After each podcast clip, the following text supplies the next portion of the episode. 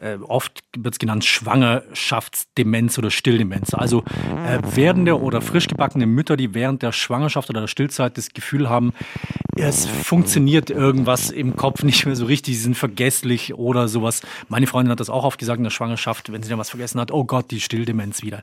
Ist da was dran? Tausend Antworten da ist tatsächlich was dran.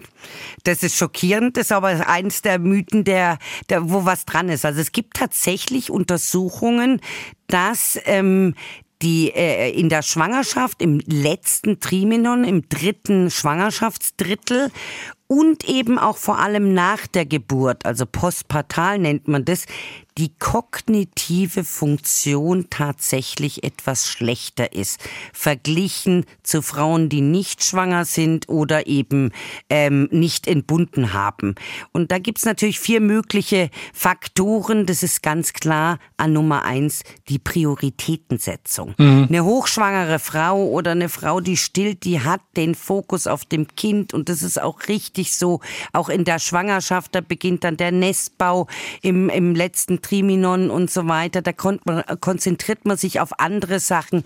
Da rückt was anderes in den Fokus. Man hat andere Prioritäten und das ist auch völlig ähm, richtig. Das hat die Natur schon richtig eingerichtet, dass man nicht an andere Sachen oder mhm. Berufliches denkt oder wie auch immer.